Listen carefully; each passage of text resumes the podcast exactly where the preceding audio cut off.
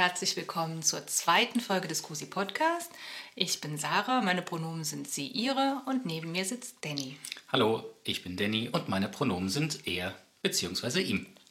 Erstmal herzlichen Dank für die ganzen positiven Rückmeldungen, die wir zur ersten Folge bekommen haben. Und das freut mich und glaube ich auch Danny sehr, dass wir da so viel positives Feedback erhalten haben. Ja, absolut. Hat sich gut angefühlt. Auf jeden Fall. Ja. Und dann starten wir auch jetzt gleich mit der zweiten Folge und unserer ersten Kategorie. Ja, die erste Kategorie Representation Matters.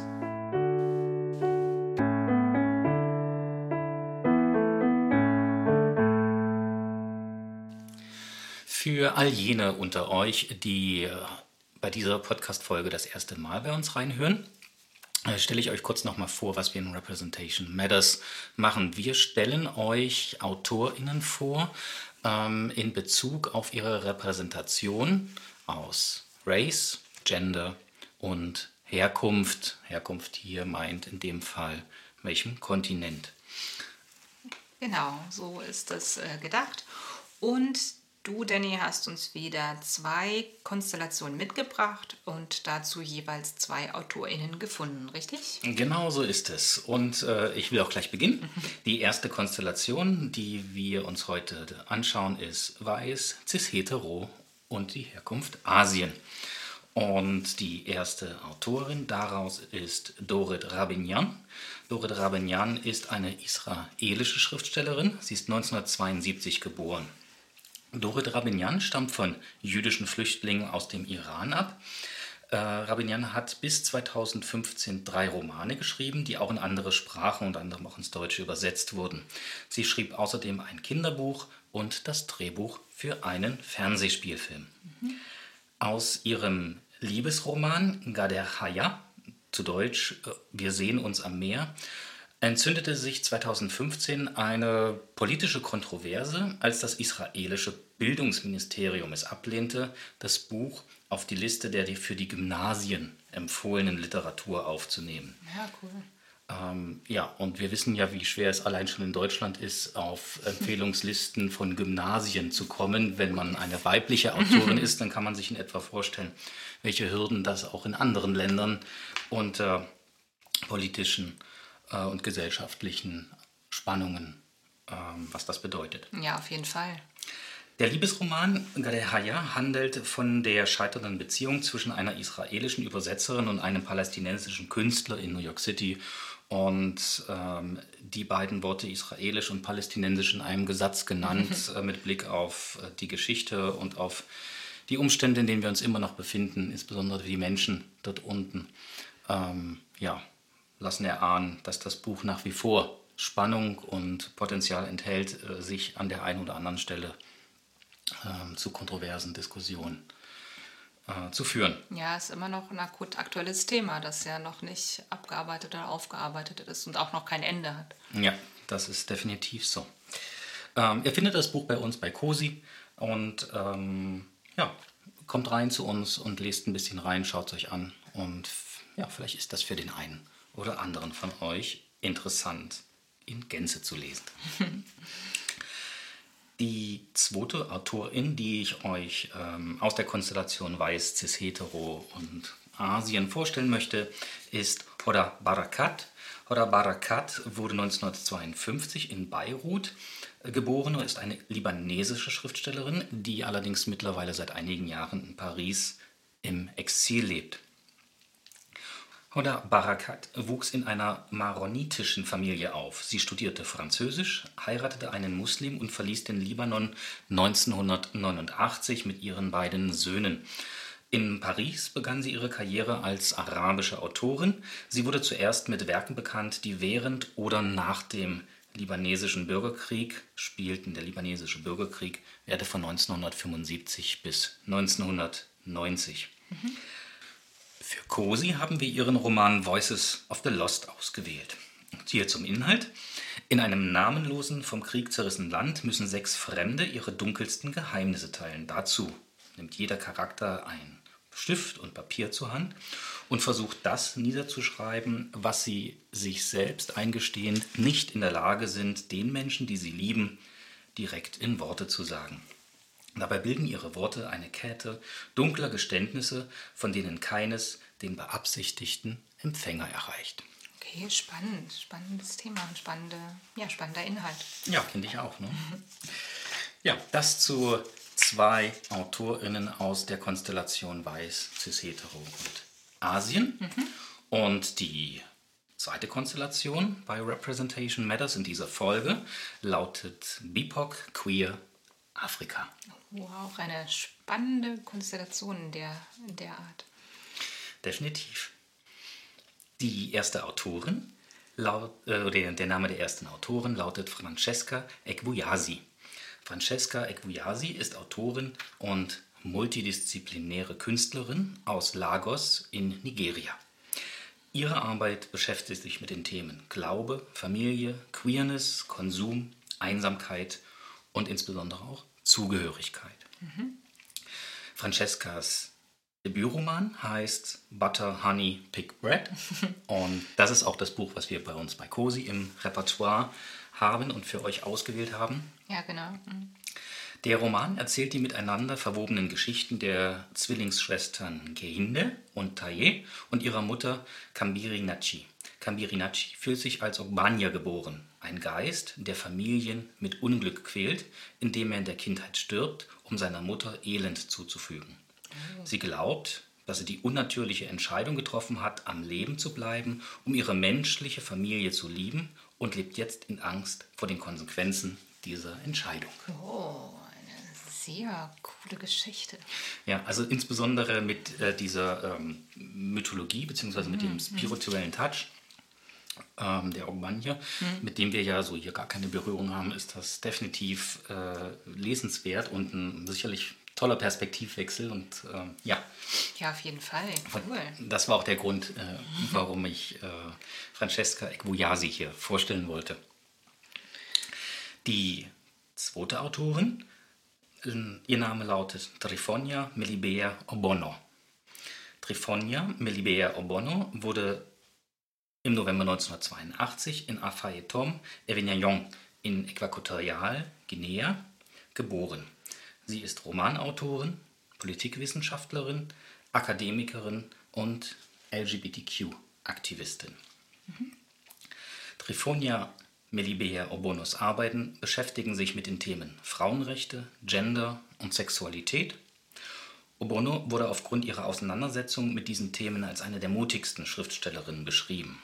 Ihre Arbeit beschäftigt sich auch mit den Hinterlassenschaften der spanischen Koloni Kolonialisierung in Afrika und sie ist Expertin für die Geschichte von Spanisch-Guinea. Ihr Roman La Bastarda ist der erste ins Englische übersetzte Roman einer Frau aus Äquatorialguinea. Ähm, er beschreibt äh, unter anderem eine lesbische Beziehung der Protagonistinnen.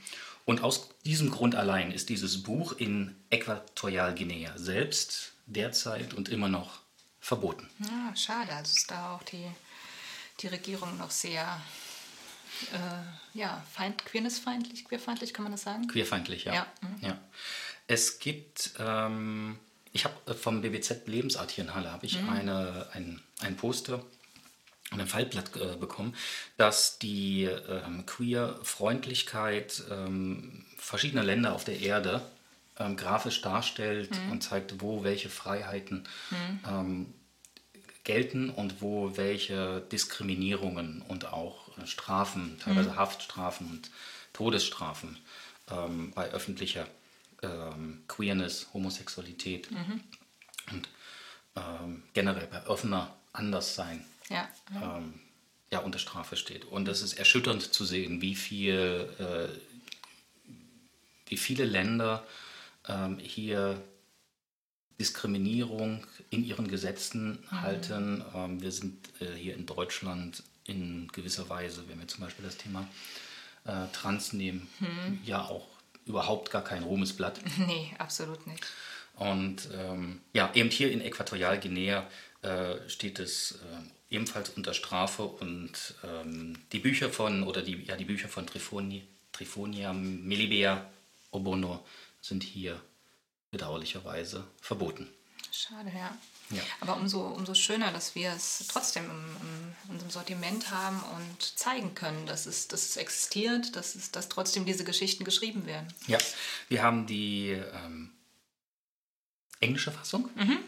Und auch noch mal kurz zurück zum auf Francesca Equuyasi, da habe ich es, glaube ich, vergessen zu erwähnen, dass es, der Roman Butter, Honey, Pig Bread liegt ebenfalls in englischer Sprache vor. Ja, danke dir. Das war's aus dem Bereich Representation Matters für diese Folge. Ja, vielen Dank, Danny, für die Vorstellung. Gerne.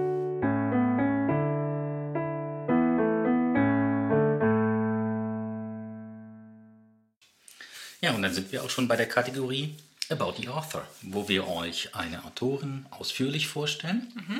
Und Sarah, du hast uns welche Autorin diesmal mitgebracht? Genau, für den November stellen wir euch Silvia Moreno Garcia vor, eine mexikanisch-kanadische Autorin. Ähm, Silvia Moreno Garcia ist in Mexiko geboren, im April 1981. Es wird nicht genau genannt, ob damit Mexico City oder nur das Land gemeint ist. Ich habe da leider keine näheren Informationen gefunden, aber zumindest im Land Mexiko geboren. So, 2004 zog sie nach Kanada um. Dort hat sie auch ihren Master in Science and Technology Studies an der Universität von British Columbia äh, abgeschlossen. Und ihre Thesis lautete Magna Martha, Frauen und eugenisches Denken im Werk von H.P. Lovecraft. Die Thesis ist auch äh, auf ihrer Homepage einsehbar, also dort kann man die komplette Thesis nachlesen, wenn ähm, das Thema interessiert. Und wer H.P. Lovecraft nicht kennt, Howard Phillips Lovecraft wird oft als der bedeutendste Autor fantastischer Horrorliteratur des 20. Jahrhunderts genannt. Aber was viele nicht wissen oder viele so ein bisschen übersehen, er war ein sehr großer Rassist, ein Misogynist und hat sehr oft eugenisches Denken auch in seinen Werken verarbeitet zur Karriere von Sylvia zurückzukommen. Ähm, sie hat damit angefangen, in Büchern und Magazinen Kurzgeschichten zu schreiben und äh, zu veröffentlichen und hat aktuell sieben Romane geschrieben und mehr als 60 Kurzgeschichten veröffentlicht. Sie ist auch Kolumnistin für die Washington Post. Ähm, sie ist Verlegerin beim Verlag Innsmouth Free Press. Das ist ein Verlag, der sich auf unheimliche Romane spezialisiert hat. Und von 2017 bis 2020 war sie Mitherausgeberin des Horrormagazins The Dark. Das Magazin existiert noch, aber sie ist nicht mehr in der Herausgeberinschaft. Ihre Romane spielen in Mexiko und sind nicht selten an realen Ereignissen bzw. mexikanischer Folklore ins, äh, inspiriert.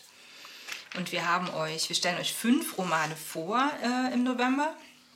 Und das Spannende daran ist, dass diese Romane alle in unterschiedlichen Zeiten in Mexiko spielen.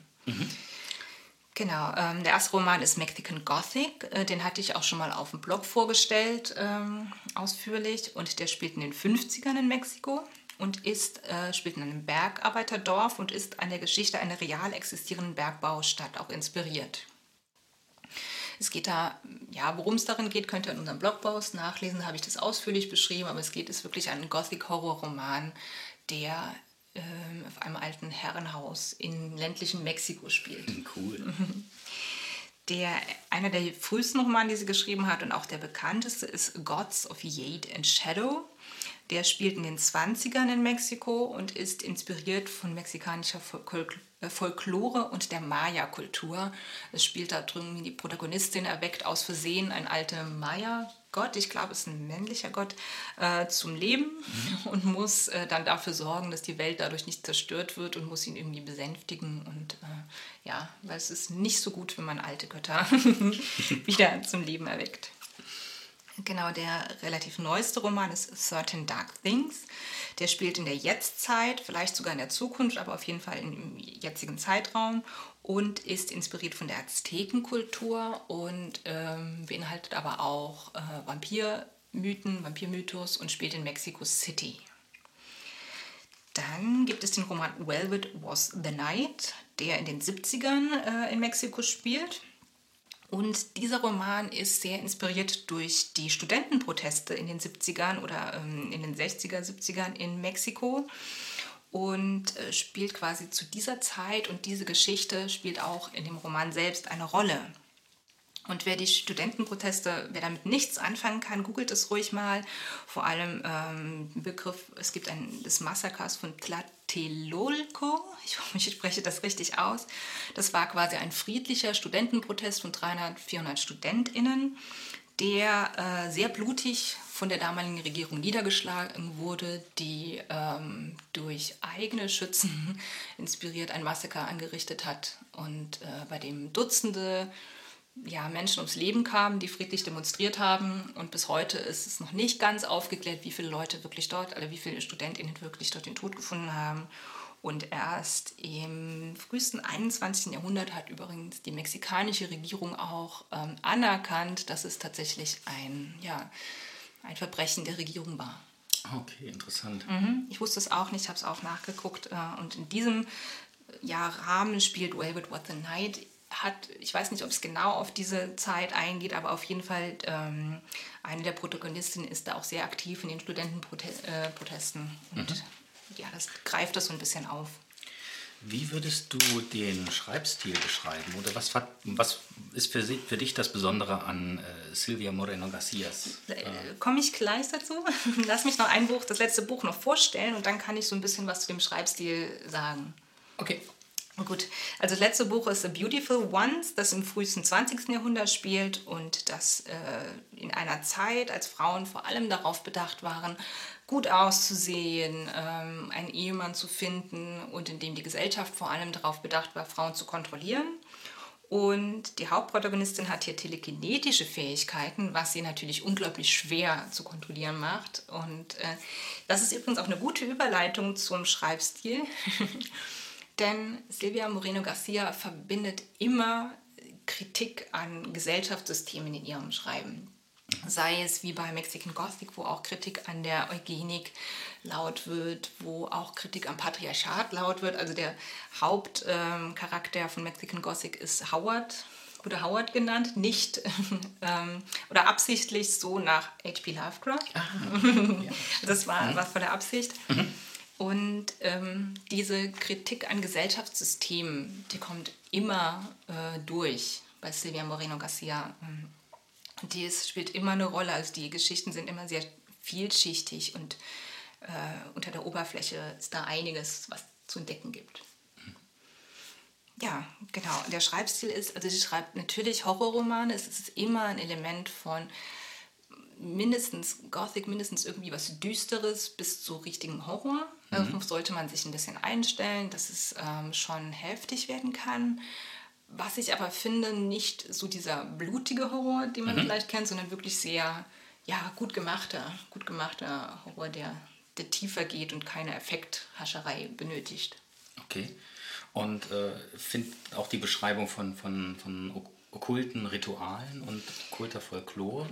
Ja, ja, also Rituale setzt sie da durchaus mit ein. Folklore bindet sie auf jeden Fall ein. Wie gesagt, mhm. durch diese Maya-Kultur, durch die Aztekenkultur, die mhm. sie da einbindet und sehr cool vermischt mit, äh, ja, mit diesem Roman und diese da rauspickt. Und äh, das ist halt ein, ein, coole, ein cooler Effekt, den sie da in ihren Büchern schafft.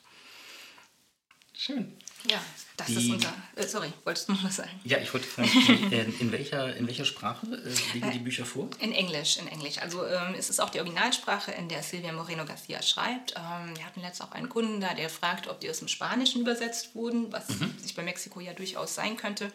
Aber ähm, die Autorin schreibt auf Englisch und ähm, bis jetzt wurden auch die Bücher noch nicht übersetzt. Ah, okay. Mhm. Gut. Ja, dann Genau. Vielen Dank, Sarah. Sehr, sehr gerne, cool. sehr, sehr gerne. Ich bin ein sehr, sehr großer Silvia Moreno Garcia-Fan, falls man es noch nicht gemerkt hat. ich habe es gemerkt. Vielen Dank und dann machen wir weiter mit unserer nächsten Kategorie. Read This.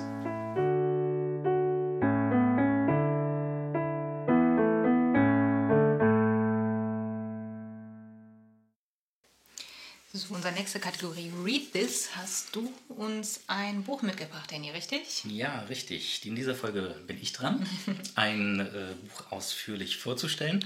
Und ich habe mich äh, heute und für diese Folge für das Buch Sphinx von der französischen Autorin Anne Gareta entschieden. Oh, ich bin sehr gespannt. Ja, das kann es doch sein. ähm, Sphinx. Das Buch Sphinx beschreibt eine Liebesgeschichte, in der die Geschlechter der Protagonisten allerdings verschwiegen werden. Oh. Ja, es obliegt also allein den Bildern deiner Fantasie und das, was dein Gehirn daraus macht, die äh, Personen und in Bezug auf ihr Geschlecht äh, zusammenzusetzen und in diese Geschichte einzubinden. Also es gibt keinen Hinweis darauf äh, oder keinen Hinweis zu finden. ich komme auf diese Frage ein Stück später nochmal zurück. Okay. Ähm, ich würde ganz gern äh, zunächst, äh, bevor ich ein bisschen näher auf den Inhalt mhm. eingehe, das Buch auch zeitlich einordnen. Mhm. Äh, das erste Mal oder die Erstveröffentlichung fand 1986 in Frankreich statt, in französischer Sprache. Mhm. Und ähm, es hat immerhin bis 2016 gebraucht, dass das Buch das allererste Mal in die deutsche Sprache veröffentlicht wurde oh, oder übersetzt wurde. Ja. Und ähm, wenn ich richtig gelesen habe, auch hat es genauso lange gedauert, es überhaupt auch in englischer Sprache zu bekommen. Ich meine Anfang der 2000, aber zumindest hat es mhm. einige Zeit gebraucht, ähm, das, Buch zu, das Buch zu übersetzen.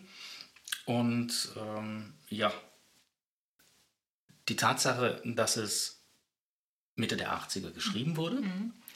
äh, die Tatsache, dass es sich mit Geschlecht, mit Gender beschäftigt mhm. oder das ähm, behandelt und die Tatsache, dass wir jetzt im Jahre 2021 äh, das Thema ähm, immer noch haben, beziehungsweise mhm. ähm, seit einiger Zeit auch intensiv in den Medien und in der Gesellschaft ja. darüber gesprochen wird und, und das im Diskurs ist, fand ich das einfach spannend, mhm. das Buch hierzu äh, einmal näher vorzustellen. Ja, auf jeden Fall. Auf jeden Fall. Das zeigt ja auch, dass das Thema Gender eigentlich kein neues Thema ist, und, sondern auch schon ja, über 20 Jahre existiert, über 30 Jahre schon existiert. Ja, zumindest wenn man, wenn man äh, als Startzeitpunkt das Buch nimmt. Genau. Ähm, zum Inhalt. Die äh, ich erzählende Person blickt zurück, blickt zurück auf eine aufregende Zeit im Pariser Nachtleben der 80er Jahre, ähm, als die Person engagiert war, Platten aufzulegen. Mhm. In verschiedenen Clubs, in einem Club äh, im Speziellen. Und nach der Arbeit führte der Weg der Person immer noch durch einige Kabaretttheater mhm. in, in Paris, wo die Begegnung mit A, so der vollständige Name der Person im Buch ihren Anfang nimmt. Okay, also der Name wird auch abgekürzt, dass man auch vom Namen her. Genau, so ist es. Genau, also der Name ist auch geschlechtslos. Ah, sehr gut, ja. Genau. Und also die Liebesgeschichte als solches liest sich schon sehr spannend, teilweise sehr heiß und aufregend mhm. und ähm, hat so alles drin. Auch erotische Szenen? Auch das. Okay. Ähm, das Spannendste am Lesen ist allerdings natürlich, also wie ich finde, ähm, noch in welcher, in welcher Art und Weise, welche Bilder in unserer Fantasie geweckt werden, die die Gestalten der Protagonisten in Bezug auf Geschlechter auflösen. Mhm. Ähm, ich habe das beim Lesen ganz besonders daran gemerkt, dass ich immer wieder versucht habe, ähm, oder dass ich mich dabei ertappt habe, wie meine Gedanken vom Lesen weggedriftet sind mhm. und in einzelnen Passagen oder nach einzelnen Sätzen ich geglaubt habe, ich habe jetzt äh, die Stelle gefunden, an der die Geschlechter eindeutig zu identifizieren oder eins der Geschlechter mhm. eindeutig mhm. zu identifizieren ist. Und habe dann erst danach gemerkt, oh, jetzt muss ich mich mal wieder zurückholen in den, in den Text. Mhm. Ähm, denn es gab keine dieser, Indizien, diese eindeutigen Beweise oder ja. Indizien oder Anhaltspunkte, die darauf ähm, schließen ließen. Und das Ganze selbst in ein, äh, auch, äh, wie ich finde, ziemlich cool gelungen in der deutschen Übersetzung, selbst in einer Konstellation, wo ähm, die Szene ähm, dritte Personen mit mhm. ins Spiel bringt. Mhm. Und ich würde ganz gern das einmal exemplarisch, eine Passage vorlesen. Unbedingt. Die, wie ich finde, wie dieses ganz cool, ganz cool deutlich macht. Diese eine Eifersuchtsszene spielte sich in der Garderobe des Eden ab, wo ich A. eines Abends mit einem Typ überraschte, den ich in der Woche zuvor häufig hinter der Bühne getroffen hatte. Der aktuelle Geliebte, wie ich vermutete.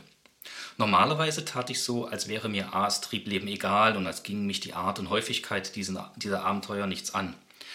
Welches Recht hatte ich, eifersüchtig zu sein, wo uns doch nichts als eine platonische Zuneigung verband?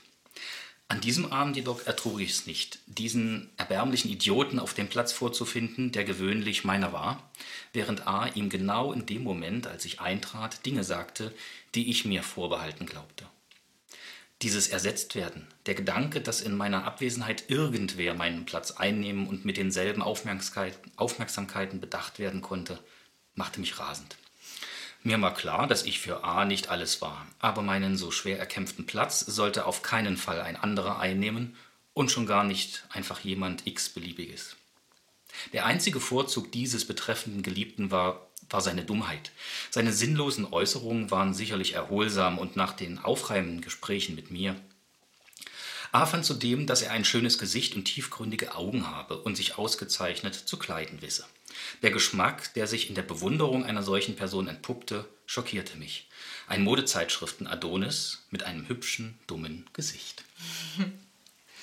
Schöne Stelle, ja genau. Dann ja. erfährt nicht, welches Geschlecht A hat, aber dass es ein Mann ist, mit dem diese Person gerade Umgang hat, richtig? Genau, aber du wirst zugeben, mhm. dass, oder, oder, oder ich frage dich, ähm, hat dein Gehirn dir Bilder gespielt über A und über die ich erzählende Person? Also mhm. hast du irgendwo schon angefangen, Geschlecht mit hineinbringen zu wollen? Mhm. Wir hatten es ja schon mal über das Buch unterhalten und irgendwie hatte ich da ein Bild von Geschlecht im Kopf und das hatte ich, hat sich auch jetzt wieder, ähm, ja, wieder bestätigt, aber ich kann nicht sagen, warum. Also, mhm. Soll ich es jetzt sagen oder spoilere ich dann zu viel? Mhm. Das, also, also ist gar nicht, du kannst es sagen, wenn du magst. nee, ähm, ich, ich, behalte es da mal für mich, damit ich da auch jetzt nicht irgendwelche Hörerinnen beeinflusse. Äh, ja, ja, genau. Ja, ist vielleicht, ist vielleicht, viel, ist vielleicht genau. viel cooler. Was mich aber interessieren würde, hat das bei dir gewechselt, dass du während des Lesens äh, auf einer Stelle dachtest, okay, jetzt habe ich jetzt haben diese Personen dieses Geschlecht und an einer anderen Stelle wieder sagst, ach nee, die Personen haben ein anderes Geschlecht? Oder war das immer gleich? Hm.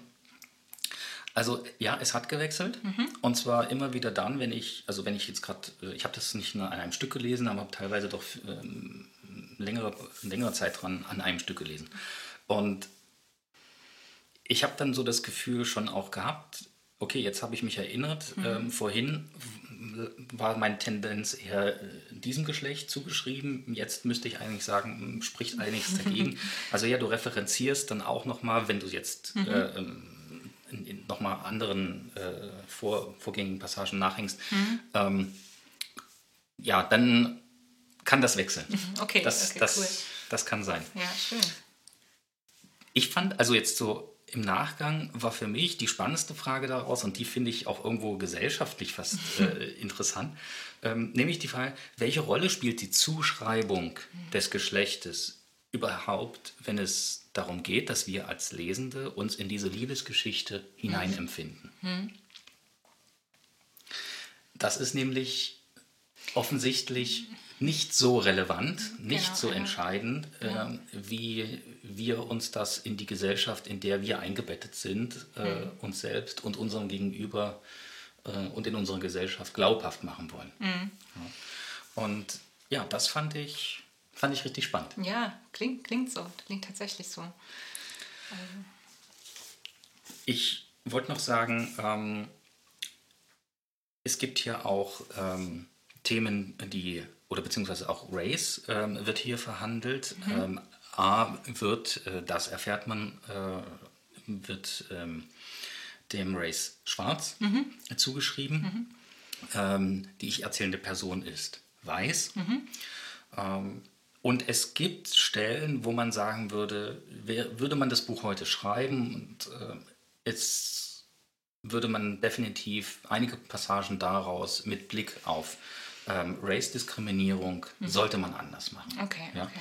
Ähm, ich, da das aber jetzt hier an der Stelle kein zentrales Thema ist mhm. und da wir jetzt das auch, da ich das auch einordnen möchte in die Zeit und in mhm. die Gesellschaft, in der die Autorin zum Zeitpunkt des Schreibens eingebettet ist, ähm, den Fokus auf das Thema der geschlechtlosen ähm, Protagonisten legen. Okay, danke dir. Gut.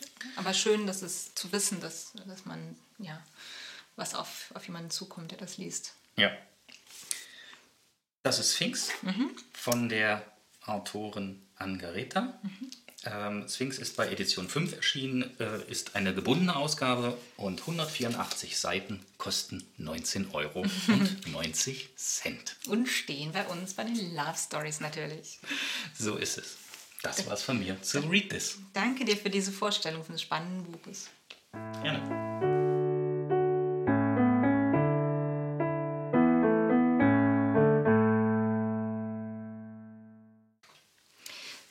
Thema Read This gehört ja auch immer die Bookwall, die Cozy Bookwall, die jeden Monat von einer Buchbloggerin oder einer Organisation aus Halle gestaltet wird. Und für den November hat Vivian äh, die Bookwall kuratiert, die Auswahl für die Bookwall kuratiert. Und Vivian ist eine Buchbloggerin aus Halle und unter dem Instagram-Namen All the Books I Hoarded zu finden. Und wir lassen ja unsere Bookstagrammerin immer selber über ihre Bookwall erzählen und deshalb jetzt was hat Vivian zu Bookwall zu sagen? Ja, hier ist der O-Ton von Vivian. Hallo und herzlich willkommen zu einer kurzen, aber knackigen Vorstellung der zwölf Bücher, die sich diesen Monat auf der Cozy Bookwall befinden. Das heißt, den ganzen November lang. Mein Name ist Vivian und manche von euch kennen mich vielleicht schon durch meinen Bookstagram-Account All the Books I Hoarded, wo ich jede Woche unter anderem Rezensionen und verschiedene Dinge zu Klassikern und Contemporary Fiction auf Englisch poste. Vielleicht habt ihr es euch schon gedacht, aber ich bin natürlich auch verantwortlich für die Buchzusammenstellung bzw. die Auswahl der Bücher, die jetzt in diesem Monat auf der Cozy Book Wall stehen. Was mich dafür qualifiziert hat, diesen super interessanten und vermutlich ja, sehr speziellen Audiobeitrag beizusteuern, über den wir eventuell am Ende alle nur die Hände über den Kopf zusammenschlagen können. Aber das werden wir sehen.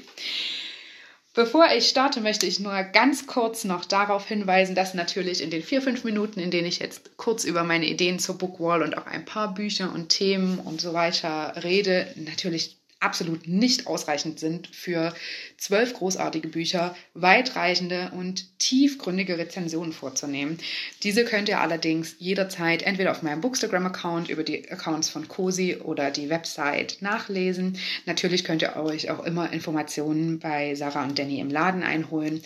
Und in den Büchern blättern ist ja manchmal auch ganz schön und interessant, wenn man sich für bestimmte Bücher interessiert. Genau.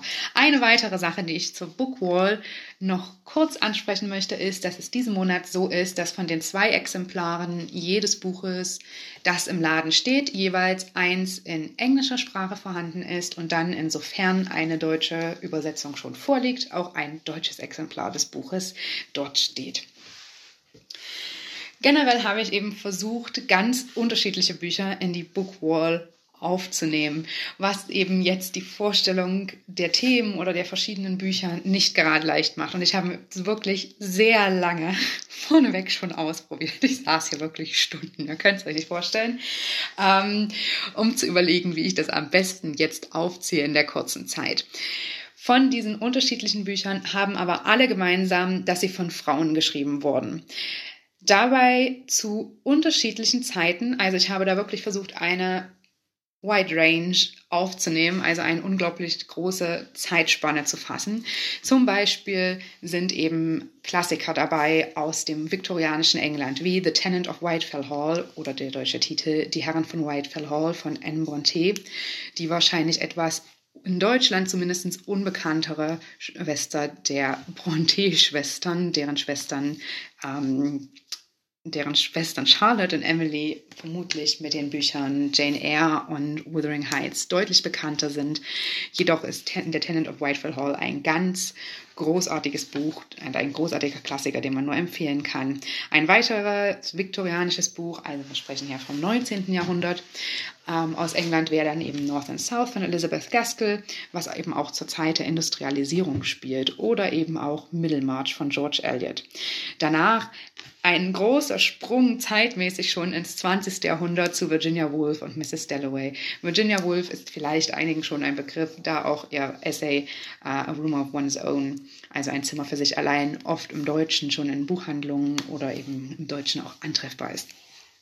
Danach kann man eben dann sagen, dass man dann diese Zeitreise weiterspannen kann über die, die 70er Jahre LA ähm, von Daisy Jones and the Six bis hin zum 21. Jahrhundert, also der Gegenwart, ähm, von wo eben einige dieser Familiensagas, die ich ausgewählt habe, spielen, wie zum Beispiel White Teeth. Gleichzeitig habe ich aber auch einen historischen Roman ausgewählt, der jetzt auf der Bookwall mit draufsteht, der dieses Jahr geschrieben wurde im aber im England des 15. Jahrhunderts spielt, also zur Zeit der Rosenkriege und vor der Tudor-Dynastie quasi. Ähm, das ist Cecily mit einem der wahrscheinlich schönsten Cover auf der Bookwall. Gleichzeitig, ähm, abgesehen von den unterschiedlichen Zeiten, zu denen die Bücher quasi geschrieben wurden oder in denen die Bücher quasi spielen oder handeln, ähm, habe ich versucht, Bücher aus ganz unterschiedlichen Regionen der Welt auszuwählen. Wie gerade vielleicht schon aufgefallen ist, sind eben Bücher dabei aus der UK, also dem United Kingdom, gleichzeitig aus den USA, diesen Monat habe ich aber auch versucht, vermehrt Bücher von karibischen Autorinnen, also Caribbean Literature, auf der Bookwall zu präsentieren, beziehungsweise in die Bookwall mit aufzunehmen, da wir das bisher in den letzten Monaten noch gar nicht groß hatten. Also darunter werden zum Beispiel zu zählen die Short Story Collection der Autorin Evelisse, puerto-ricanischen Autorin Evelisse Rodriguez, ähm, Love War Stories, bisher noch nicht auf Deutsch erschienen. Dann Dominicana von Angie Cruz, das spielt zu Teilen in der Dominikanischen Republik und in den USA oder eben dann in Teilen auch White Teeth von einer meiner absoluten Lieblingsautorinnen, Sadie Smith. Sie ist ganz fantastisch. Dieser Roman hat eben auch Teile, die in Jamaika spielen und Teile, die in United Kingdom handeln. Dann kann man natürlich die Bookwall auch wieder unter verschiedenen thematischen Schwerpunkten sehen. Also das ist jetzt nur ein kleiner Abriss. Natürlich könnte man jetzt noch sehr, sehr viel mehr dazu sagen. Zum einen habe ich eben Familiensagas ausgewählt, weil ich diese immer sehr gerne lese, logischerweise, wie eben White Teeth. Aber es gibt auch viele Bücher, die sich eben, abgesehen vom Thema Familie, mit den Themen oder mit den Bereichen Ehe oder Liebe auseinandersetzen, wie zum Beispiel die Herren von Whitefell Hall, die sich eben für einen Klassiker zu der Zeit, als die Ehescheidung noch nicht für alle Frauen legal und möglich war, sich mit diesem Thema der Ehescheidung auseinandersetzt und dem Sorgerecht, wenn es um Kinder und so weiter geht. Oder auch die Love War Stories von Evelissa Rodriguez, die sich eben mit dem Liebesleben puerto-ricanischer Frauen ein wenig näher befassen, beziehungsweise mit den gesellschaftlichen Erwartungszwängen und Erwartungsdruck, der teilweise auch ausgeübt wird durch verschiedene Gesellschaften. Dann ein weiteres Thema, das auf oder ein weiterer Bereich, der sehr gut thematisch auf der Bookwall zu finden ist, ist das Coming of Age, das zum Beispiel in Romanen wie einen meiner Lieblingsromane diesen Jahres, Betty, äh, von Tiffany McDaniel zu finden ist, wo es um die Tochter eines Cherokee-Vaters geht in den USA. Allerdings bei diesem Buch nur der ganz kurze Hinweis, lest unbedingt vorher die Trigger Warnings, denn dieses Buch hat so viele schön geschriebene Szenen wie sehr schwer verdauliche Szenen und extrem ähm, grafische Gewaltszenen drin, also die Trigger Warnings unbedingt vorher lesen. Genau, Dominikaner würde auch dazu zählen oder zum Beispiel das Buch The Girl with the Louding Voice, der deutsche Titel dazu, das Mädchen mit der lauternden Stimme die alle in den Bereich Coming of Age zählen. Gleichzeitig ist aber auch eben in vielen dieser Bücher dann die Thematik Immigration und ähm, eben die eben verschiedene Einwanderungserfahrungen zu finden, sowohl Erfahrungen, die Menschen in den USA gemacht haben oder eben in den ähm, im United Kingdom, also in den Büchern, die Charaktere, die fiktionalen Charaktere, weil es ist dann, sind ja hauptsächlich Romane auf der Wand. Genau, und natürlich haben wir auch ein Musikphänomenbuch eben quasi da, das für sich allein steht, und zwar ähm, das Musikphänomen Daisy Jones and the Six. Es war keine tatsächliche Band in den 70er Jahren, auch wenn es in dem Buch um die erfolgreichste Band aller Zeiten geht, aber es ist so glaubwürdig geschrieben, man nimmt das Taylor Jenkins Reid tatsächlich ab. Und um jetzt nochmal ganz kurz zusammenzufassen, welche Bücher draufstehen, unter welchen Aspekten, werde ich einfach nur nochmal eine ganz ähm, einen ganz kurzen Durchlauf machen. Also unter, dem, unter der großen Kategorie zum Beispiel Contemporary Fiction, also jetzt Gegenwartsliteratur, sind auf der Cozy Book Wall zu finden Betty von Tiffany McDaniel, Dominicana von Angie Cruz, Love War Stories von Evelissa Rodriguez, The Girl with the Louding Voice, das Mädchen mit der lauternden Stimme von Abidare, White Teeth, die also Zähne zeigen von Sadie Smith, Transcendent Kingdom, ein erhabenes Königreich von Yajiasi und Daisy Jones and the Six, in beiden Sprachen gleich, von Taylor Jenkins Reid. Klassiker von Frauen geschrieben, hauptsächlich eben Frauen aus der englischen Literatur, sind eben jetzt auf der Cozy Book Wall. The Tenant of Whitefell Hall, die Herren von Whitefell Hall von Anne Bronte. North and South, der deutsche Titel Norden und Süden von Elizabeth Gaskell. Middlemarch von George Eliot und Mrs. Dalloway von Virginia Woolf. Und als einziger historischer Roman, also Historical Fiction of the Wall, derzeit Cecily von Annie Garthwaite. Ich hoffe, dass ich euch nun ein paar Informationen geben konnte, auch wenn ich mein Zeitlimit leicht überschritten habe und euch vielleicht inspirieren konnte, ähm, euch mal die Rezensionen oder verschiedene ja, Bewertungen zu den Büchern, zu den einzelnen Büchern doch nochmal durchzulesen oder auf der Cozy Book Wall anzusehen oder direkt im Laden zu bestaunen. Dann wünsche ich euch noch viel Spaß beim weiteren Hören des Podcasts. Prima. Das war die Cozy Book Wall Vorstellung für den Monat November von der lieben Vivian. Vielen Dank auch von mir. Und dann widmen wir uns der nächsten Topic, Point of View.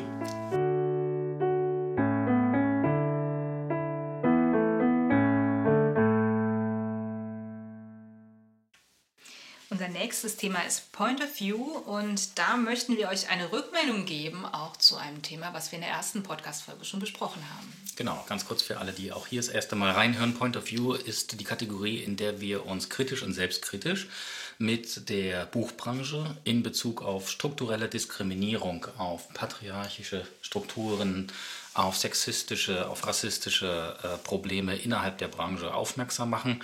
Denn die Buchbranche ist hier der Gesellschaft in keinster Weise voraus. Und das glaubt oder wird allgemein anders angenommen, Genau. ist aber nicht so. Und ähm, kurz Rückblick zur letzten Folge. Dort hatten wir das Thema der gendergerechten Anrede in Buch-Webshops. Hier hatten wir äh, kritisiert, dass so auch unter anderem in unserem eigenen Buchshop die gendergerechte Anrede nicht umgesetzt wird, obwohl sie a. gesetzlich ist und b. für das Selbstverständnis einer Gesellschaft herhalten sollte. So ist es, genau, das könnt ihr euch gerne nochmal in der Folge 1 anhören. Oder aber, Good News, unsere äh, Veröffentlichung hat in der Tat etwas gebracht, nämlich seit dem 6.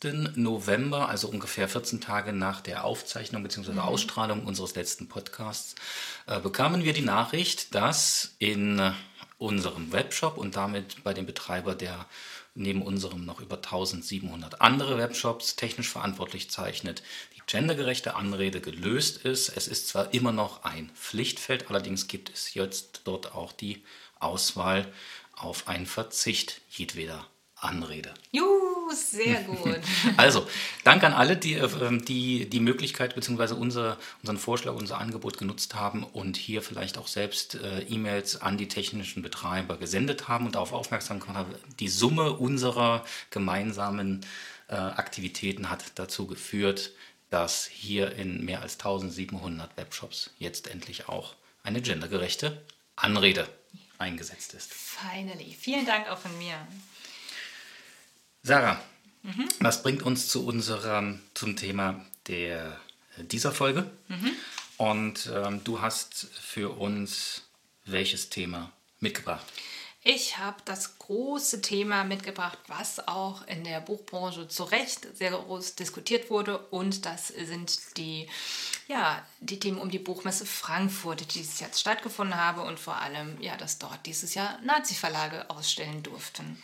Und ich habe das so ein bisschen mal aufgearbeitet und habe so eine Art Chronik ähm, erstellt, wann was wo passiert ist, beziehungsweise wann welches Thema an die Öffentlichkeit kam und wie es von welchen Personen wie besprochen oder behandelt wurde. Ich würde noch einen ganz kleinen Einwurf machen. Es gerne. ist nicht das erste Mal, dass Nancy Verlage dort Genau, als da, da Aussteller wollte ich aber auch drauf kommen. aber danke dir. Sorry, es klang nur so. Äh, und Mhm. Ich wollte das gleich von Anfang an, dass das ein bedauerliches äh, Kontinuum ist. Genau, genau. Das, du sagst du gerade richtig und das wäre auch, ähm, spricht auch dem, entspricht auch dem, was ich im ersten Posting sage. Und zwar, also ganz kurz, die Buchmesse Frankfurt hat vom 20. bis 24. Oktober diesen Jahres stattgefunden. Und das erste Mal, ähm, wo das thematisiert wurde mit diesen Verlagen, die dort ausstellen, war am 17. Oktober. Zumindest war das der, das Posting von Hami Nguyen. Hami Nguyen ist eine ähm, Aktivistin, die bei Twitter und bei Instagram sehr aktiv ist, vor allem oder dort vor allem sich sehr offen ausspricht. Ähm, Hami Nguyen ist eine BIPOC-Person mit vietnamesischem Hintergrund. Und am 17. Oktober hat sie auf ihrem Instagram-Kanal ein Posting abgesendet, in dem sie auf, darauf hinweist, dass erneut, wie du sagst, in diesem Jahr wieder rechte Verlage auf der Frankfurt Buchmesse ausstellen dürfen. Ähm, es geht hier genau um den Verlag Jung Europa. Äh, Philipp Stein ist der Inhaber des, äh, dieses Verlages. Und äh, wenn wir über Philipp Stein reden und wenn wir uns beschweren, okay, was ist daran so schlimm? Er hatte unter anderem auf Twitter die Abschiebung von Jasmina Kunke gefordert, auf die wir später noch zu sprechen kommen. Und er hat unter anderem auch in einem Podcast mal ähm, Dinge gesagt wie, man könnte einem Taz-Redakteur, der über Rechtsextreme schreibt, auf der Messe eine Glatze rasieren und ihm Deutschland in Fraktur ins Gesicht tätowieren. Das wurde übrigens vom Justiziar der Buchmesse als Ironie abgetan. Das müsste man ja wohl ironisch sehen. Also nur damit wir wissen, mhm. über wen mhm. wir da reden, wenn wir über Nazi-Verlage reden. Genau. Am 18. Oktober kam dann die Absage von Jasmina Kunke, die ich eben schon erwähnt habe. Sie hat dieses Jahr ihr Buch Schwarzes Herz veröffentlicht, ihr Debütroman. Und sie ist auch eine schwarze Person. Und sie hat äh, auf, nachdem sie von Harmin Nguyen erfahren hat, welche Verlage dort auf der Buchmesse ausstellen, ihre Absage äh, mitgeteilt. Übrigens erst am 20.10. Ähm, kam ein Statement ihres Verlages, vom Rowold Verlag, das auch sehr ja, nicht sehr aussagekräftig war und einfach nur fordert, dass Autorinnen und Verlage mit dem Börsenverein darüber reden müssen, wie das in Zukunft besser geregelt werden wird, was ich jetzt ein sehr ja, Larifari-Statement finde. Aber gut. Mhm. Am 19. Oktober ähm, gab es dann auch eine Absage von Nikiata Thompson, die ebenfalls ein Buch äh, dieses Jahr veröffentlicht hat, und eine Absage von Annabel Mandeng. Beide Autorinnen sind auch schwarz, sind auch deutsche Autorinnen, die beide auch ein, wie gesagt, ein Buch dieses Jahr herausgebracht haben und beide abgesagt haben, auf der Buchmesse dieses Buch vorzustellen, weil sie nicht auf diese Buchmesse äh, auftreten wollen, wo ähm, ja, Nazi-Verlage sind und wo sie auch um ihre eigene Sicherheit fürchten müssen. Am 19. Oktober gab es auch eine Pressemitteilung von der Frankfurter Buchmesse, ähm, die auch sehr vage gehalten war. Und da war die Überschrift Meinungsfreiheit ist die Leitlinie. Und sie schreiben zwar, äh, Zitat, für die eigenen äh, Überzeugungen soll man Haltung beziehen und sie äh, sprechen sich gegen jede Form von Extremismus aus, haben aber trotzdem, äh, ja, lassen aber trotzdem weiterhin diese Verlage zu und sprechen sich eben beziehen eben eigentlich keine Haltung, obwohl sie das in ihrer Pressemitteilung irgendwie ja, darstellen, aber ähm, Haltung beziehen sieht meiner Meinung nach anders aus.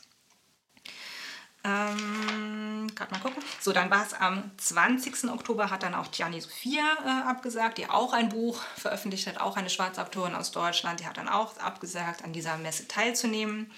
Und es kam dann eine weitere Pressemitteilung von der Frankfurter Buchmesse und von dem Börsenverein, weil mittlerweile war das Thema ja doch schon, wurde in den sozialen Medien vor allem besprochen und erntete viel, und die Frankfurter Buchmesse erntete viel Kritik dafür, mit dem Umgang äh, diesen, mit diesem Thema oder beziehungsweise, dass sie das Thema überhaupt nicht, äh, ja, überhaupt nicht damit umgegangen war und einfach auf Meinungsfreiheit beruht oder ähm, gepocht hat.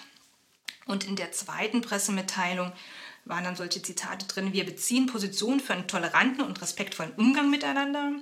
Und die Buchmesse ist seit jeher ein Ort des Diskurses, an dem Fragen zu Menschenrechte, Rede- und Meinungsfreiheit oder zum Umgang mit Extremismus verhandelt werden. Wobei ich mich frage, was muss man im Umgang mit Extremismus verhandeln? Was gibt es da zu verhandeln mit, äh, zum Umgang mit Extremismus? Es ist keine Verhandlungsbasis. Ähm, von daher äh, sehe ich auch dieses Statement sehr, sehr kritisch. Ähm, Sie haben auch geschrieben in dieser Pressemitteilung, der Messe liegt ein umfassendes Sicherheitskonzept zugrunde, das es allen ermöglicht, die Messe sicher zu besuchen. Und da sehe ich zum Beispiel, dass da einfach diesen Autorinnen nicht zugehört wurde. Das sind mehrere schwarze Autorinnen, die sagen, sie fühlen sich eben nicht sicher, diese Messe zu besuchen und es ist eben nicht mhm. sicher. Und dann kommt eine Frankfurter Buchmesse und sagt, ja, es ist aber sicher.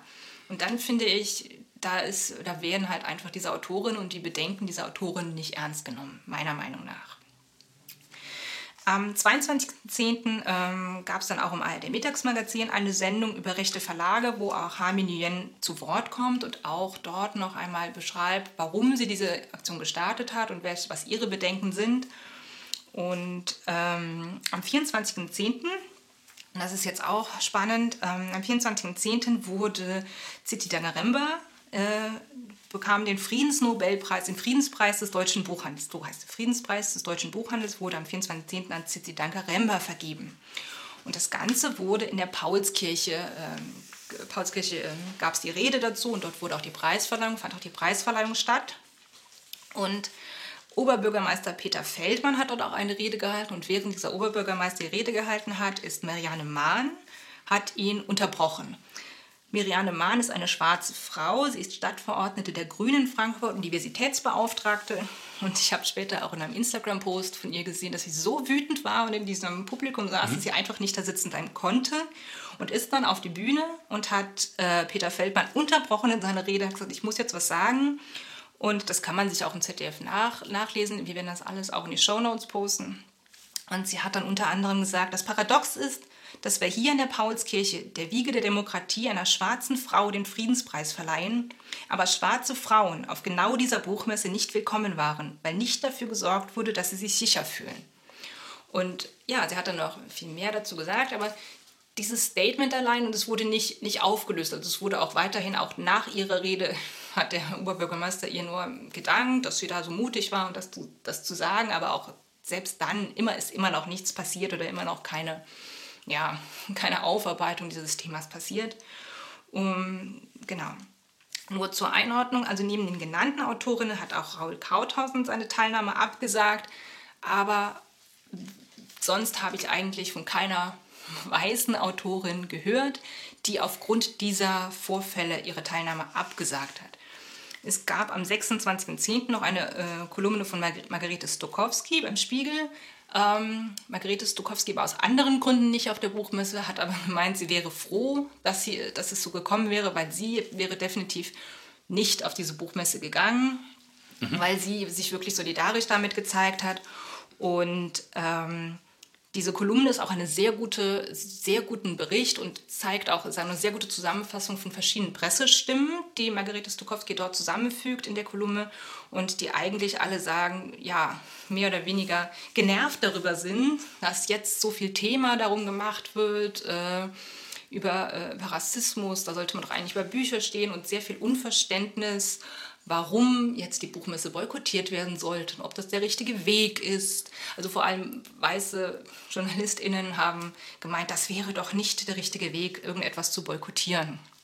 Möchte ich gleich noch mal ein bisschen drauf kommen. Ähm, aber Margarete Stokowski schreibt dann auch, wir müssen gar nichts aushalten, weil die Frankfurter Buchmesse ja äh, ganz oft auch in Pressemitteilungen gemacht hat, wir müssen aushalten, dass andere Meinungen existieren. Und ähm, das ist halt einfach nicht der Fall. Wir müssen keine Rechtsextremen aushalten, wir müssen keine, ja, keine Gefahr für Leib und Leben aushalten. Das ist Quatsch. Genau, das war so diese zeitliche, zeitliche Einordnung, wann, wo, was passiert ist ähm, zum Thema Frankfurter Buchmesse. Was ich ein bisschen schade fand, war, wie gesagt, wo ich schon geschrieben habe, ähm, wenn wirklich weiße JournalistInnen vor allem sagen, ja, Boykott ist nicht der richtige Weg, äh, wir müssen das doch anders lösen, aber auch keine andere Lösung vorschlagen, weil äh, die, wie dieses Problem angegangen werden kann oder wie das benannt werden kann. Und was ich auch schade fand, dass ich von vielen, vielen, vielen AutorInnen und Buchhändlerinnen und was weiß ich, Leserinnen, äh, auch bei Instagram und so irgendwo gelesen habe, dass das doch alles total schlimm wäre und dass viele jetzt ja mit einem unguten Gefühl auf die Buchmesse fahren, aber gefahren sind sie trotzdem.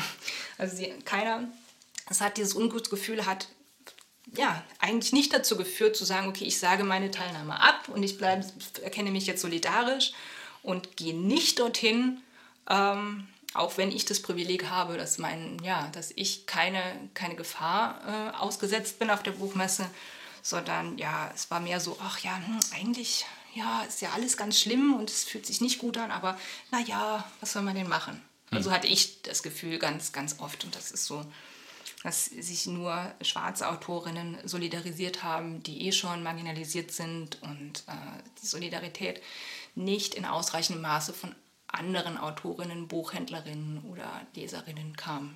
Ich weiß nicht, wie du darüber denkst. Ja, also zunächst die, der Börsenverein.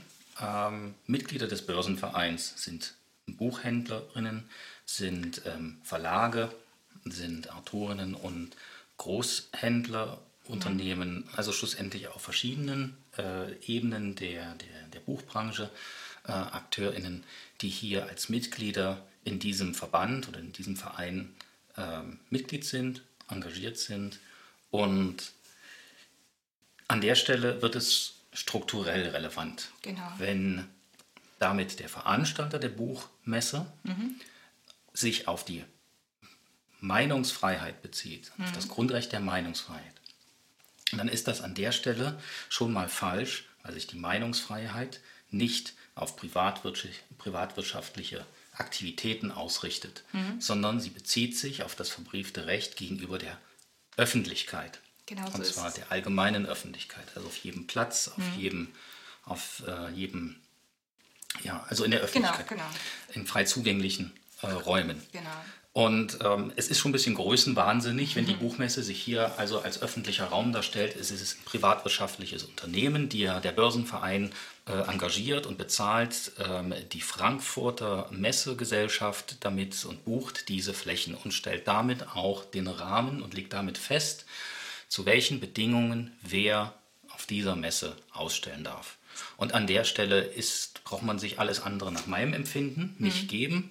Ähm, ich habe, bevor wir COSI begonnen haben, im beruflichen Kontext mehrere Messen als, als, als Aussteller organisiert, von der Anmeldung bis zum Abschluss. Und es gibt beispielsweise keine zwei Schreiben. Es gibt keine Anschreiben, keine Einladungsschreiben. Einmal an Nazi-Verlage mit einem unhöflichen Charakter und einmal ein Anschreiben, ein herzlich willkommen, lieber Aussteller, Anschreiben mit einem höflichen Charakter an alle anderen. Es gibt nur eine, an- eine Ansprache. Und an der Stelle ist es für mich systemisch, an der Stelle ist es für mich gewollt. Es gibt auch die Möglichkeit, ähm, Anmeldungen an Aussteller abzulehnen. Genau. Die Buchmesse hat sich hier in einem versuchten Winkelzug mit ihrer äh, Sozietät darauf verständigt, äh, zu sagen, ähm, die Buchmesse ähm, hat ein Monopol oder hat eine Monopolstellung und aufgrund dieser Monopolstellung wäre sie schon verpflichtet, auch Nazi-Verlagen hier die Bühne oder beziehungsweise Flächen einzuräumen. Ähm, ich bin kein Jurist, aber für mein Verständnis, was Recht betrifft, ist es so, dass wenn eine Monopolstellung vorherrscht, ähm, müssten die entsprechenden, müsste das entsprechende ähm, Amt, also in dem Fall in Deutschland, ähm, ich weiß gar nicht, wie das heißt, aber es, es, es, gibt, äh, es gibt ein Amt dafür, das entsprechend solche Sachen kontrolliert. Genau. Da gab es gar nichts zu. Also das kann man alles, kann man auch alles nach meinem Verständnis ähm, eigentlich knicken. Das Entscheidende für mich ist, es ist strukturelle Diskriminierung reproduziert. So ist es. Es ging von Anfang an darum, Recht zu behalten. Es ging von Anfang an darum, nicht sich der Kritik inhaltlich zu stellen. Es ging von Anfang an darum, und aus welchen Motiven auch immer, es ging darum, wie halten wir diese Nazi-Verlage im Repertoire unserer Aussteller. So ist es, genau. Das ist für mich die Kernlinie dessen. Und alles andere, Friedenspreise und ähm, Meinungsfreiheitsverklausulierung, das, sind, das sind alles Nebelkerzen. Es geht darum, wir, wir sind hier, wir, wir entscheiden, wir wollen Rassismus reproduzieren in Form von Publi äh, Publizität. Und so sind wir. Und damit muss auch die Buchbranche sagen, wir sind nach wie vor zutiefst nazifiziert. Wir sind, Genau. wir sind noch immer im Jahr 2021 ähm, in einer Situation, in der die Werke und Gewerke, die wir vermarkten, weiter sind als wir selbst. Genau, so ist es. Wir sind immer noch. Teil, Teile oder genau, Teile, Teile, von davon, denen. Teile Mhm. davon. Aber wir sind auch im Jahr 2021 immer noch in einem Punkt, wo wir darüber diskutieren müssen, dass Rassismus keine Meinung ist, die sowieso nicht unter Meinungsfreiheit fällt. Und äh, da gibt es Menschen an der Spitze, die eine Buchmesse organisieren, die das immer noch nicht verstanden haben, so habe ich das, das Gefühl, oder zumindest nicht kommunizieren, dass das keine Meinung ist. Punkt. Das fällt nicht unter Meinungsfreiheit. Und wir sind ja an einer Buchmesse, die es wichtiger hält, einen einzigen Verlag zu schützen und nicht auszuschließen, das größer hält als andere Autorinnen, die marginalisiert sind, zu schützen und ähm, ja, ein System zu schaffen, wo Menschen sich wirklich sicher bewegen können und wo strukturelle Diskriminierung eben keinen Platz haben. Und das in diesem Jahr, das, mich hat es ja schockiert, überrascht nicht, das wäre jetzt doof. Mich hat es aber schockiert, dass wir immer noch nicht weiter sind und vor allem, wie wir am Anfang gesprochen haben, dass es das dritte Jahr ist, dass die Frankfurter Buchmesse, soweit ich zumindest weiß, äh, mit diesem Thema konfrontiert ist und auch im dritten Jahr nichts passiert ist und das gleiche Schema sich wiederholt. Ja. Ähm, die Frage ist, was, macht, was machen wir daraus? Mhm. Ähm, für uns, wir sind jetzt ja, wir sind noch relativ neu, für uns mhm. äh, stand in diesem Jahr ein, ein Besuch der Messe sowieso nicht im Raum, weil wir im Laden sein wollten. Mhm. Aber ich würde mal sagen, für dich gibt es eine ganz klare, oder für uns gibt es eine ganz klare Entscheidungsableitung, was, was machen wir mit, äh, mit unserer eigenen Entscheidung, ähm, Buchmessen zu besuchen. Die nächste steht an. Leipzig. Mhm. Ich habe jetzt aktuell äh, nur insofern aufgenommen, dass auch auf vergangenen Leipziger Buchmessen Nazi-Verlage mhm. ähm, zugegen waren. Ähm, die nächste Leipziger Buchmesse ist, glaube ich, für das Frühjahr 2022 genau, avisiert. Genau, ja. Das wird also dann die nächste Bewährungsprobe der Branche sein, um herauszufinden, ob endlich hier angefangen wurde, Selbstreflexion und Selbstkritik anzugehen mhm. ähm, oder eben nicht. Genau. Das wird definitiv ein Thema werden und definitiv werde ich da ganz genau drauf schauen, wie die Leipziger Buchmesse sich im Vorhinein positioniert, welche Verlage dort ausstellen und das wird, äh, ja, muss sich komplett zeigen, wie die Leipziger Buchmesse, ob sie aus den Vorkommnissen von Frankfurt lernt oder nicht. Ja.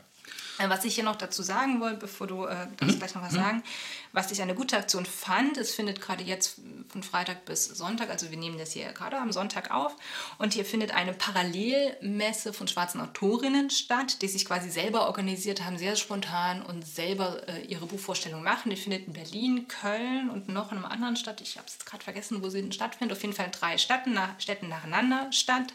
Und es ist wohl auch geplant, eine Parallelbuchmesse, eine eigene Buchmesse zu organisieren, die vorwiegend von schwarzen Autorinnen organisiert wird. Und wir halten euch damit auf dem Laufenden, sobald wir da genaueres wissen. Ja, und meine Bitte an euch, die ihr leidenschaftliche Leserinnen seid mhm. ähm, und die Bücher lieben und die auch wahnsinnig gern Buchmessen besuchen, nehmt euer Privileg wahr zu überprüfen, inwiefern ihr einen solidarischen Beitrag leisten könnt, inwiefern ihr solidarisch sein könnt mit BIBOC-Autorinnen, mit Autorinnen Behinderung, mhm. ähm, die von Nazi-Verlagen, denen von Nazi-Verlagen durch ihre Publikation und durch ihre Weltanschauung und durch ihre Machtansprüche ähm, hier abgesprochen wird, gleiche Menschenrechte genießen zu dürfen, wie ihr auch. Genau, genau das ist es. Bezieht das in eure Entscheidung ein, wann und wie ihr welche Buchmessen in Zukunft besucht. Genau, und auch welche Bücher ihr kauft. Das hat ja auch damit zu tun, weil das sind, natürlich geht diesen Autorinnen auch Werbung verloren. Also wäre es doch vielleicht eine Entscheidung zu sagen, hey, ich kaufe mir genau diese, diese Bücher, weil nicht nur um diese Autoren zu unterstützen, sondern weil das auch wichtige Themen sind, also, äh, die dort besprochen werden. Und ich hatte das auch schon vorher gesagt, dass ja so äh, kritisiert wurde, dass bei Boykott ja kein Mittel wäre. Aber natürlich ist Boykott ein Mittel, weil Boykott und zu sagen, ich gehe nicht auf die Buchmesse, trifft die Buchmesse dort, wo es wirklich weh tut, nämlich an den Einnahmen. Leider ist durch Argumente nichts zu, zu bewegen, anscheinend, wie gesagt, wenn das das dritte Jahr in Folge ist. Aber wenn es ans Finanzielle geht und wenn es an die Einnahmen geht, wird sich was bewegen. Und dafür ist definitiv Boykott solcher Messen ein Weg, meiner Meinung nach.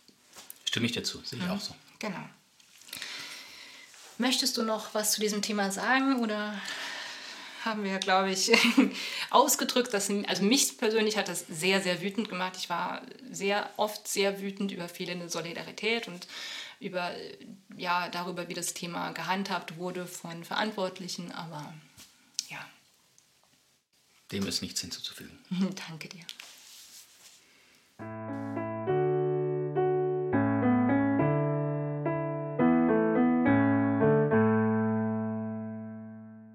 Unser nächstes Thema ist über den Bücherrand und wenn wir gerade bei wütend sein ähm, sind, dann können wir hier gerade weitermachen, oder Danny? Ja, das können wir. Äh, wir zeichnen den Podcast auf heute am 13. November 14. November. 14. Ah, am 14. pardon. am, ja, am 14. äh, Sonntag, den 14. November, ähm, die Abschlussverhandlungen in Glasgow der Weltklimakonferenz sind soweit abgeschlossen und zum jetzigen Stand hat man sich ähm, wohl darauf geeinigt, dass wenn all diese Maßnahmen zu 100 Prozent umgesetzt würden, all diese Absichtserklärungen und Verpflichtungserklärungen umgesetzt würden, ähm, wir im besten Fall auf eine Erwärmung von 1,8 Grad Celsius mhm. äh, gegenüber, der, äh, vor, gegenüber dem vorindustriellen Zeitalter kommen. Ähm, bekannt sind die, das Ziel 1,5 Grad. Mhm. Unterstellt, dass äh, die Wahrscheinlichkeit nicht so hoch ist, dass jeder 100 Prozent seiner Verpflichtungen und Ziele erreicht. Mhm. Ähm, müssen wir wohl sagen, es reicht nicht, hat wieder nicht gereicht. Nee. Und ähm, das ist sehr enttäuschend, das ist sehr bitter. Ja, kurz gesagt, we are fucked. Ja.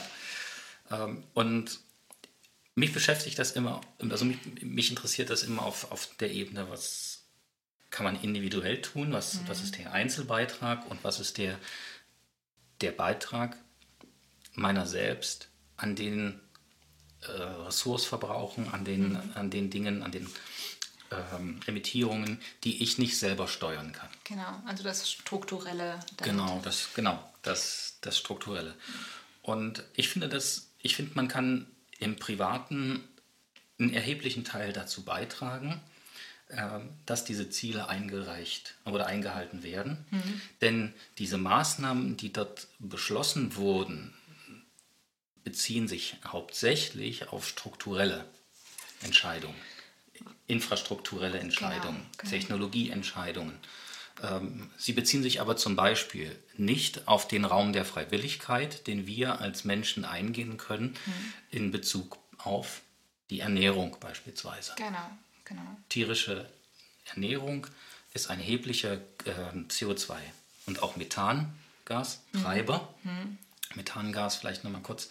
Äh, das Problem mit Methan ist, wenn Methan emittiert, es verbleibt zwar nicht so lange in der Atmosphäre, mhm. aber sein Gehalt in der Atmosphäre ist um ein Vielfaches höher ja. und ähm, befeuert demzufolge den Effekt der, der Erderwärmung mit. Es gibt ja dieses typische Beispiel der ähm, emittierenden Kuh. Mhm. Und das ist absolut ein cooles Beispiel, woran mhm. man das festmachen kann. Ich will den Teil herauspicken, äh, dass eine Kuh pro äh, Tag etwa 200 Liter Wasser braucht. Diese mhm. Ressource, 200 Liter Trinkwasser, die muss irgendwo herkommen. Genau. Und wenn man von außen auf den Planet äh, guckt, äh, würde man und wissen, wie viele Lebewesen auf diesem Planet zu unserer Zeit derzeit existieren, einer Art, mhm. dann würde man von außen zu dem Ergebnis kommen, die Erde gehört oder ist der Planet der äh, Zuchttiere äh, zur Ernährung ja. und erst, also mit einem, ich glaube, mhm. 50, 50 Milliarden äh, Nutztiere, mhm. ähm, die nur zur, zur Ernährung dienen, hm. werden hier gehalten. Und das allein ist ein irrer Verbrauch, wenn man das multipliziert mit dem Bedarf an, an Futter, mit dem Bedarf an Platz. Genau. Äh, auf, ja, auf derselben Stelle, wo, wo Rinder stehen, kann nichts anderes stehen. Ja. Rinder stehen auch nicht in Hochhäusern oder in etwas, was in Höhe genutzt werden kann. Also ja, der, ja, Gott sei Dank. Ja. Rundum, mhm. ich denke nach wie vor, das Ergebnis hat gezeigt, wir sind noch viel mehr gefordert in mhm. unseren individuellen Möglichkeiten, im Raum unserer individuellen Freiwilligkeit zu gucken, wie können wir ähm, Veränderungen herbeiführen oder mhm. wie, was können wir an Beitrag leisten, der dazu führen kann, die Klimaziele zu erreichen, beziehungsweise uns auch der Wissenschaft vielleicht durch ein verändertes Verhalten mehr Zeit zu geben, Zeit mhm. zu gewinnen, vielleicht doch Technologien zu entwickeln, zu testen, Fehler zu machen, zu lernen und wieder zu verbessern, bis sie schlussendlich marktreif sind, um ja, der Zukunft einen Planet zu hinterlassen, in dem man in dem Milliarden von Menschen gut und glücklich leben können. Genau so ist es.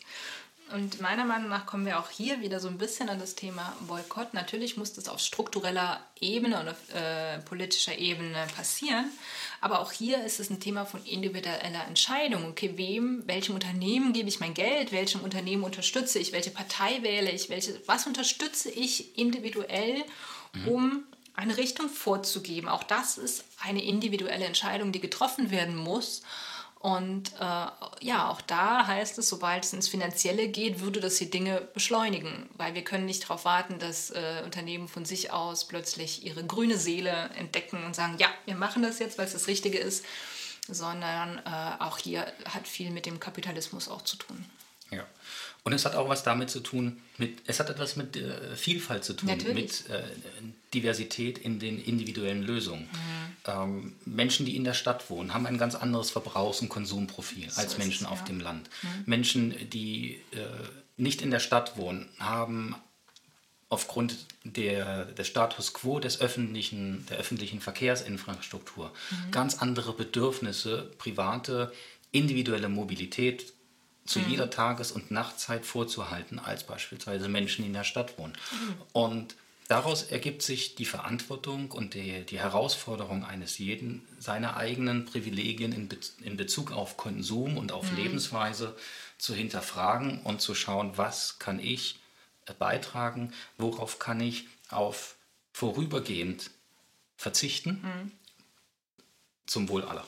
Genau, genau. Und wenn wir auf äh, Diversität äh, gucken, in Bezug auf Klimagerechtigkeit, müssen wir natürlich auch auf den globalen Norden bzw. globalen Süden gucken.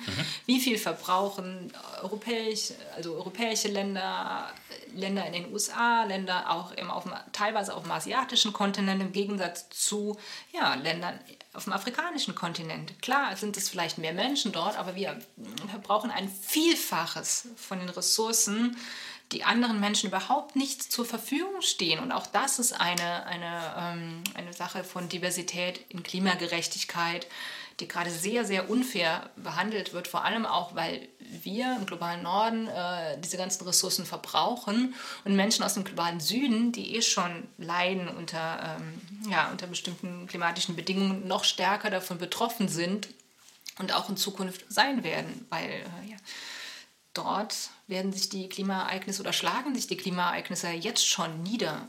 Ja. Und ein, ein, ein, ein wichtiger Punkt, den, den ich noch ähm, hier an, die Stelle, an der Stelle beitragen möchte. Sehr oft werden große Länder, die sehr viel emittieren, wie zum Beispiel China, äh, wird mit dem Finger darauf gezeigt und sagen, die, äh, ähm, in China wird so viel, äh, wird so viel emittiert, so viel CO2 produziert. Ähm, was allerdings nicht erfasst wird, ist der Anteil von Treibhausgasen, der für Dinge oder die emittiert werden für Produktion von Gütern, die dann das Land im Export verlassen und zum Beispiel in Deutschland äh, betrieben oder gebraucht werden. Eben, genau. ähm, und das macht einen Unterschied. Ich will sagen, die, die Statistiken werden dadurch und damit auch die Argumente und der Fingerzeig wird verzerrt, weil der Verbrauch bleibt in dem ausstoßenden Land. Der Bedarf, das Bedürfnis, äh, ja, warum, warum diese Güter schlussendlich produziert werden, die Nachfrage kommt allerdings nicht immer aus dem Land, in, dem's, äh, in, in, dem der, äh, in dem produziert wird. Genau. Und wenn das in die Statistiken mit einbezogen würde, ergeben sich ganz andere ähm, Pro-Kopf-Emissionen pro Person, pro Einwohner in Definitiv. einem Land. Definitiv. Und das ist quer durch die Produktkette, also von technischen Produkten über Kleidung, über auch Lebensmittel und es, Ja. ja. zieht sich quer durch. Ja. Daher, ja, schaut, was ihr, was ihr machen könnt. Und ähm, wir sind auch immer, auch zu diesem Thema, würden wir uns freuen, äh, Gespräche dazu äh, bei uns in der Buchhandlung äh, führen zu können. Also gerne auf Topic auch bei uns. Ähm, das äh, sollte und wird uns wahrscheinlich alle irgendwo beschäftigen. Definitiv. Und ja, Und ein Buchtipp von mir dazu ist Great Green Thinking, ähm, ein Buch, das wir auch bei Gesellschaftsthemen haben und das auch die Strukturen hinter dem Klimawandel nochmal sehr, sehr gut beleuchtet und auch auf die strukturelle Ebene da eingeht. okay. Danke, Sarah. Vielen das, Dank, Danny. Dass wir darüber auch hier nochmal gesprochen haben. Ja, sehr Und gerne. dann würde ich sagen, widmen wir uns dem letzten Topic und das ist Shoutout. Shoutout.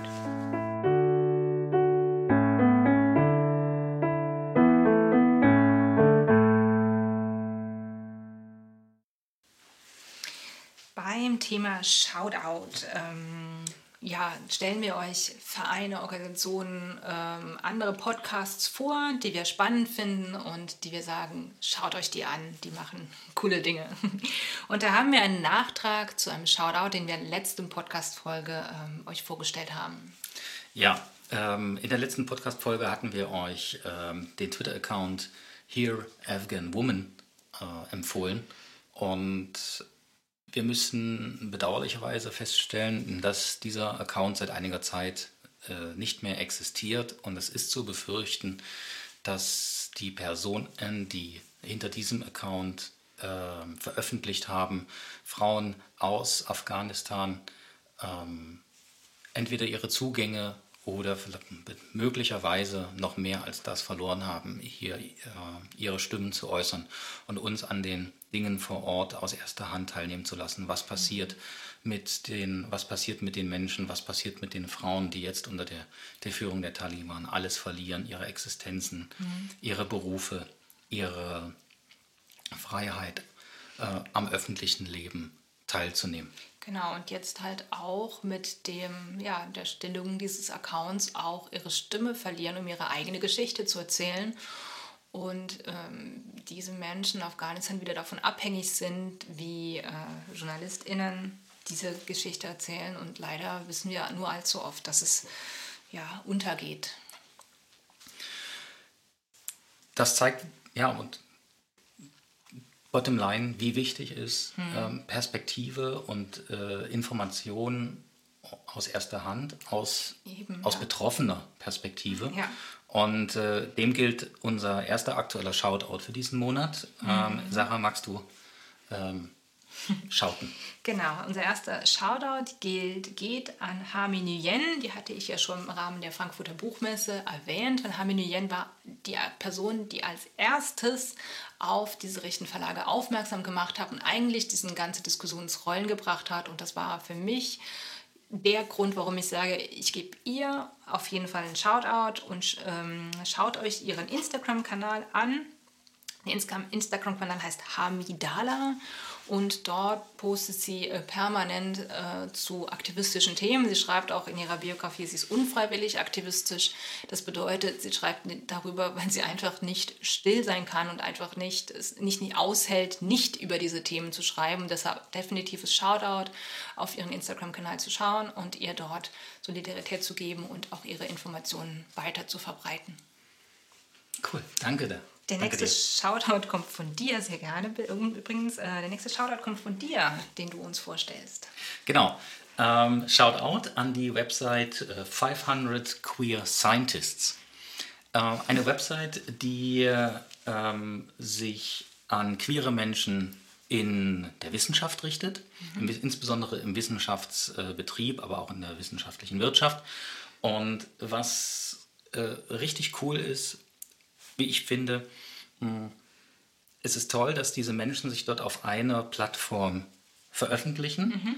Ähm, es ist toll, dass die Menschen ähm, Einblick in ihre äh, Identität geben, mhm. Einblick in ihr Begehren, mhm. ähm, das darstellen. Und was ich ganz besonders cool finde, also ich finde das empowernd. Ich mhm. finde das ziemlich cool, ähm, denn beispielsweise gibt es dort auch, man kann das filtern, gibt es dort die Möglichkeit nach Ländern zu filtern und okay. in, in, dieser, in dieser, auf dieser Website befinden sich immerhin 30 ähm, WissenschaftlerInnen, die in Deutschland tätig sind mhm. oder mhm. Äh, in, in ihre Herkunft aus Deutschland haben und sie erzählen eben dort, ähm, was sie machen, in welchem Bereich sie tätig sind mhm. ähm, und du siehst durch diese Verknüpfung von so vielen Gesichtern, von so mhm. vielen ne, diversen Menschen, ähm, ja, es, es ist cool, es geht. Mhm. Wir kriegen das, ne, es ist irgendwie, ja. es fühlt sich gut an. Mhm. Es gibt Queer Scientists, full ja. stop. Genau. Und aus allen Bereichen wahrscheinlich. Aus, aus, aus, allen, aus allen Bereichen. Mhm. Ähm, auf der Website sind ähm, bei jedem ähm, der Queer Scientist ist mindestens eine Kontaktmöglichkeit äh, Okay. und die Einladung ausgesprochen, ne, ähm, Kontakt aufzunehmen, Mhm. vielleicht Fragen zu stellen, mh, wie sie es geschafft haben, wie gehen sie mit bestimmten Topics oder Issues Mhm. um, mit Situationen im Wissenschaftsbetrieb. Also ich finde das extrem cool. Ja, ähm, schaut euch das an und ähm, fühlt euch äh, empowered, äh, dort Inspiration und, und, und Kick mitzunehmen, wenn ihr selbst äh, queere äh, Studentinnen beispielsweise seid, ähm, zu ja, euch, euch äh, ermutigt zu fühlen. Das wird, das wird cool, wird richtig gut. Und nehmt euch die Seite vielleicht, äh, schaut da ab und zu an, als, vielleicht als Vorbildgebung. Ja, schön. Cool, danke dir dafür. Gerne. Und du hast uns auch noch einen Shoutout mitgebracht, richtig? Genau, ähm, ein lokaler Shoutout geht an die ähm, jüdischen Kulturtage Sachsen-Anhalt. Die finden jetzt ähm, Ende 2021 in Sachsen-Anhalt statt und werden dann und, ziehen sich äh, und gehen bis, bis ins erste Quartal des kommenden Jahres 2022. Und ich möchte euch aus dieser ähm, losen Reihe ähm, insbesondere ähm, Veranstaltungen empfehlen, die hier in Halle stattfinden. Mhm, klar, schön.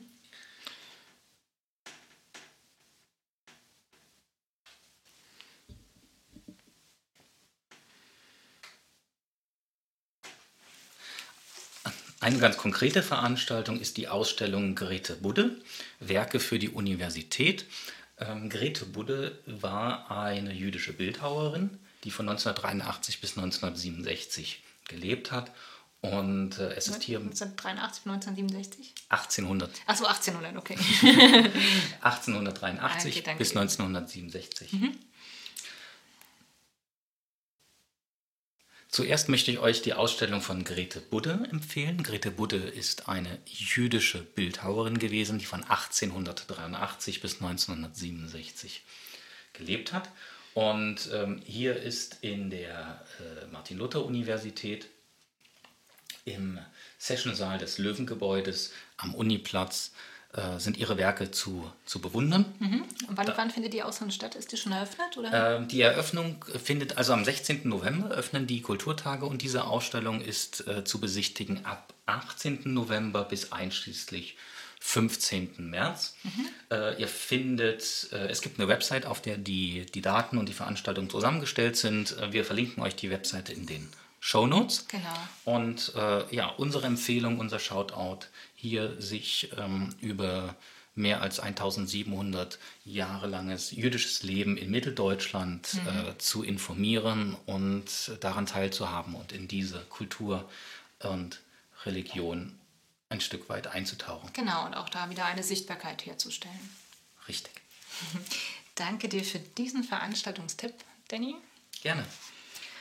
Und damit wären wir auch schon am Ende unserer diesen, äh, dieser Podcast-Folge und wir hoffen, äh, es war wieder einiges für euch dabei, was ihr mitnehmen konntet. Das, wir hoffen, es hat euch gefallen und wir sind wir sehr für Rückmeldungen dankbar, ähm, die ihr uns zur Podcast-Folge gebt.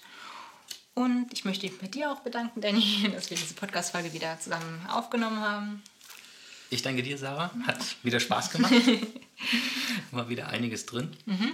Genau, und dann kann ich nur sagen, oder du hast das Schlusswort. Ich habe heute das Schlusswort. Ja, Äh, ich wünsche euch ähm, alles Gute. Ich wünsche euch eine gute Zeit bis, zum nächsten, bis zur nächsten Folge. Äh, wir freuen uns darauf, euch bei uns zu sehen im Laden. Wir Genau. freuen uns auf die Gespräche mit uns. Wenn es was ganz Konkretes gibt aus den Themen dieser Folge, schreibt uns auch gern eine Mail oder schreibt uns auf WhatsApp oder Telegram. Genau. Da sind wir unterwegs und zu finden. Genau, Instagram ja sowieso auch. Instagram, richtig. Oder kommt einfach bei uns im Laden vorbei und steigt auch da gerne mit uns in die Diskussion ein. Genau. Und dann wünschen wir euch bis zum nächsten Mal Alles Gute. alles Gute und good read. Tschüss. Tschüss.